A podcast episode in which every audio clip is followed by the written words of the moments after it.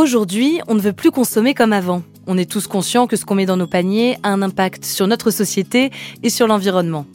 Pour nous aider à mener cette révolution tranquille, il existe un tas de solutions. Encore faut-il les connaître. Où trouver les innovations qui facilitent notre quotidien tout en pensant à demain? Vous l'avez deviné, au rayon futur.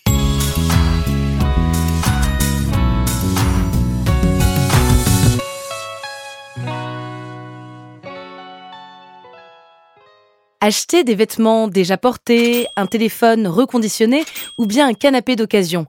Vous l'avez déjà tenté? Le marché de la seconde main a le vent en poupe. Si pendant longtemps il s'est résumé au vide-grenier, aux magasins solidaires comme Emmaüs ou au fameux Trocathlon de Decathlon, aujourd'hui tout le monde s'y met, avec deux objectifs en ligne de mire. Payer moins cher, bien sûr, mais aussi réduire son empreinte écologique. Il existe mille et une manières d'acheter de la seconde main ou de vendre les affaires dont on ne veut plus. Sur Internet, dans des magasins spécialisés ou dans des corners installés dans vos magasins favoris, je suis curieuse de connaître vos habitudes. Est-ce que vous avez déjà acheté euh, des produits de seconde main d'occasion? Euh, Oui, ça m'arrive. Euh, des, habits de temps en temps ou des. Surtout des habits, oui. Non, jamais. Pourquoi? Parce que c'est pas dans mes... Je ne peux pas vous expliquer, mais je déteste ça. Je dirais particulièrement des vêtements, ça m'arrive. En tout cas, ça m'est arrivé euh, à une époque où le budget était un peu serré. Euh, oui, ça m'arrive, principalement de l'électronique. Quelle est votre motivation principale quand vous euh, achetez des produits de seconde main? À une certaine époque, c'était surtout le budget et puis aussi l'originalité, trouver des, par exemple pour les vêtements, des pièces un petit peu, un peu originales. Bah oui, c'est principalement l'écologie, le, fait de savoir que ça a une empreinte carbone un peu moins, euh, un peu moins élevée. Euh, après, quand c'est des meubles, c'est aussi pour, euh, pour. Tu sais qu'il y, a une histoire derrière le meuble qu'il a déjà vécu. Ces dernières années, le marché de la seconde main a pris une ampleur impressionnante. Téléphonie, informatique, décoration, livres, quasiment tout peut s'acheter d'occasion. En France, en 2019, selon une étude de Xerfi, le marché de la seconde main représentait 7 milliards d'euros. Parmi ces 7 milliards, l'Institut français de la mode évalue à 1 milliard le marché du textile de seconde main, les fameuses fripes. Exit les montagnes de fringues un peu poussiéreuses. Aujourd'hui, les vêtements d'occasion s'achètent d'abord en ligne. La plateforme la plus connue, Vinted, qui met en relation 25 millions de vendeurs et d'acheteurs partout dans le monde. La start-up lituanienne est devenue géante. Imaginez un peu, en 2019, 40% des Français ont acheté un vêtement d'occasion et parmi eux, la moitié a choisi de le faire via Vinted. Le site attire autant les fashion victimes que les parents qui voient leurs enfants grandir trop vite. Et ça a de quoi inspirer les distributeurs historiques de textiles qui de plus en plus installent des corners d'occasion dans leurs magasins. En mai 2021, les magasins Pimki présentaient leur corner Real of Shop. Dans quatre de leurs boutiques, ces corners proposent des fripes vendues au kilo. L'autre poids lourd de la seconde main en France, c'est Le Bon Coin. Le site propose des occasions en tout genre. Des voitures, des meubles, des collections de timbres, des peluches. Une véritable caverne d'Alibaba avec 33 millions d'annonces qui tournent en permanence. Il paraît qu'un Français sur trois vend ou achète sur Le Bon Coin. Personnellement, en ce moment, je vends mon ancienne télé et je cherche activement une table basse. Et vous? Facebook s'est d'ailleurs inspiré du Bon Coin pour lancer Facebook Marketplace, un service directement lié au réseau social. Puis il y a aussi Back Market pour les téléphones ou les ordinateurs d'occasion, Vestiaire Collective pour les vêtements de luxe. La liste des plateformes digitales ciblées sur la seconde main est interminable. Comment expliquer cet engouement? D'abord par le prix, bien sûr. La seconde main permet d'acheter moins cher, que ce soit un jean qui habille ou un foulard Hermès. Mais c'est aussi le souci environnemental qui anime les consommateurs. Moins consommé, moins jeté et donc moins pollué. Une étude de 2020 de la Banconi montre que 86% des Français qui achètent d'occasion le font pour le prix, 78% d'entre eux le font par conviction et pour l'environnement.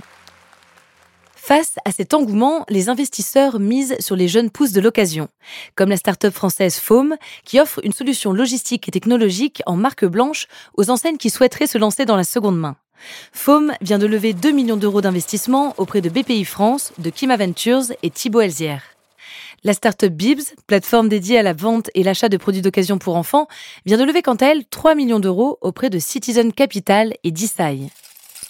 La jeune entreprise assure avoir vendu plus de 40 000 articles pour enfants depuis son lancement à la fin 2020. Alors aujourd'hui, tout le monde se met à la seconde main, et pas seulement les plateformes natives digitales.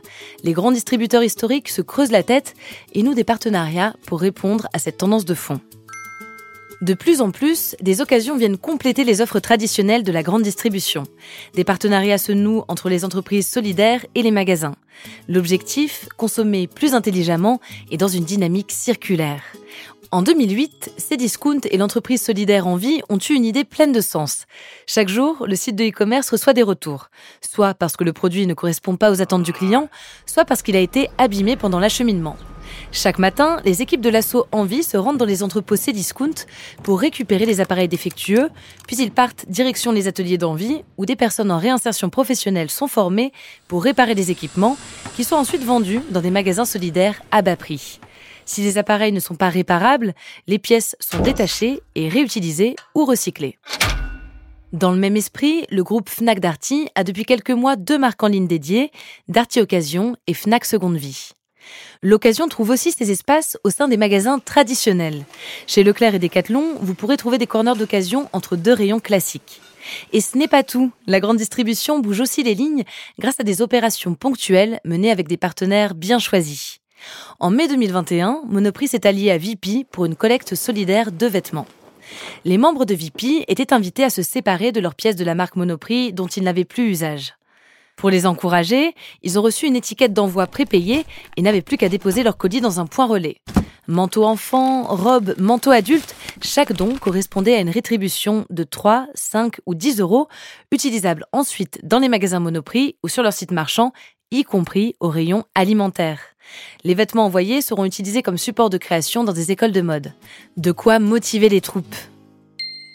Car quand il s'agit de seconde main, les consommateurs deviennent forcément acteurs. Et parfois, ils n'ont besoin que d'une plateforme pour se rencontrer.